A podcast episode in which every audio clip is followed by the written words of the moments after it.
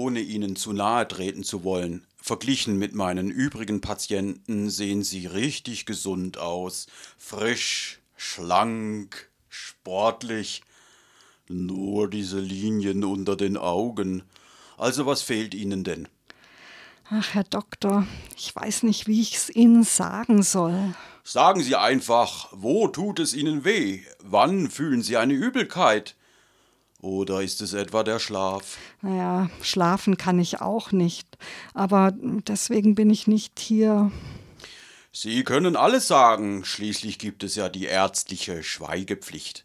Es gibt auch keine Krankheit, wegen der man sich schämen müsste wenigstens nicht gegenüber seinem Arzt.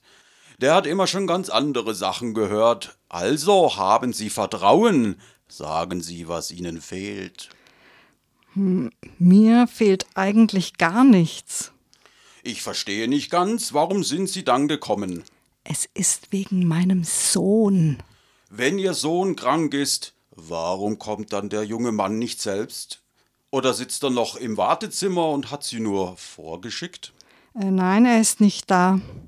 Ja, aber einen Patienten, den ich nicht sehe, kann ich auch nicht therapieren.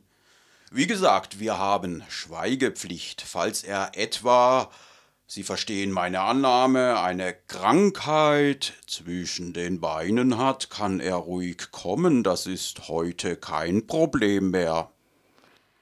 Eigentlich ist es ja keine Krankheit. Um ganz ehrlich zu sein, ich verstehe sie immer weniger. Ja, ich verstehe auch alles nicht mehr. Aber beruhigen Sie sich. Hier ist ein Taschentuch. Danke. Also, wenn es keine Krankheit ist. Ja, aber vielleicht kann man es ja doch therapieren. Sie müssen mir schon sagen, was es eigentlich ist, bevor ich etwas machen kann. Also, mein Sohn will sich zum katholischen Priester weihen lassen. Wann haben Sie den Hang zur Pädophilie das erste Mal bei Ihrem Sohn wahrgenommen?